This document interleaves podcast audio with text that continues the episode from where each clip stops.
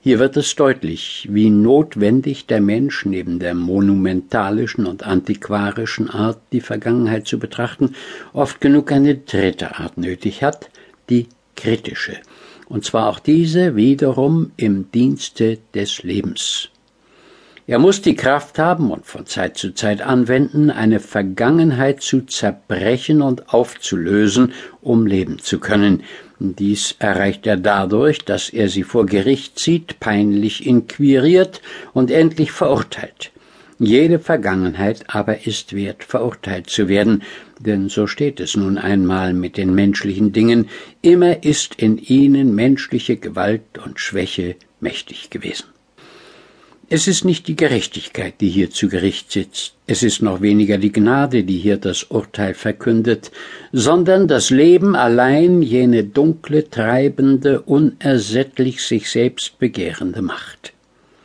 Sein Spruch ist immer ungnädig, immer ungerecht, weil er nie aus einem reinen Borne der Erkenntnis geflossen ist, aber in den meisten Fällen würde der Spruch ebenso ausfallen, wenn ihn die Gerechtigkeit selber spräche. Denn alles, was entsteht, ist wert, dass es zugrunde geht. Darum besser wär's, dass nichts entstünde. Es gehört sehr viel Kraft dazu, leben zu können und zu vergessen, inwiefern Leben und Ungerechtsein eins ist. Luther selbst hat einmal gemeint, dass die Welt nur durch eine Vergesslichkeit Gottes entstanden sei. Wenn Gott nämlich an das schwere Geschütz gedacht hätte, er würde die Welt nicht geschaffen haben. Mitunter aber verlangt eben dasselbe Leben, das die Vergessenheit braucht, die zeitweilige Vernichtung dieser Vergessenheit, dann soll es eben gerade klar werden, wie ungerecht die Existenz irgendeines Dinges, eines Privilegiums, einer Kaste, einer Dynastie zum Beispiel ist, wie sehr dieses Ding den Untergang verdient.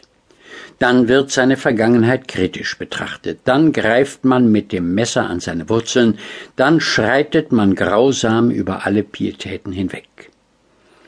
Es ist immer ein gefährlicher, nämlich für das Leben selbst gefährlicher Prozess, und Menschen oder Zeiten, die auf diese Weise dem Leben dienen, dass sie eine Vergangenheit richten und vernichten, sind immer gefährliche und gefährdete Menschen und Zeiten.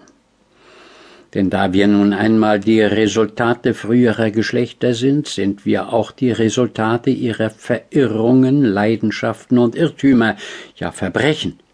Es ist nicht möglich, sich ganz von dieser Kette zu lösen wenn wir jene Verirrungen verurteilen und uns ihrer für enthoben erachten, so ist die Tatsache nicht beseitigt, dass wir aus ihnen herstammen. Wir bringen es im besten Falle zu einem Widerstreite der ererbten, angestammten Natur und unserer Erkenntnis, auch wohl zu einem Kampfe einer neuen strengen Zucht gegen das von alters her angezogene und angeborene, wir pflanzen eine neue Gewöhnung, einen neuen Instinkt, eine zweite Natur an, so dass die erste Natur abdorrt. Es ist ein Versuch, sich gleichsam a posteriori eine Vergangenheit zu geben, aus der man stammen möchte, im Gegensatz zu der, aus der man stammt. Immer ein gefährlicher Versuch, weil es so schwer ist, eine Grenze im Verneinen des Vergangenen zu finden, und weil die zweiten Naturen meistens schwächlicher als die ersten sind. Es bleibt zu häufig bei einem Erkennen des Guten, ohne es zu tun, weil man auch das Bessere kennt, ohne es tun zu können.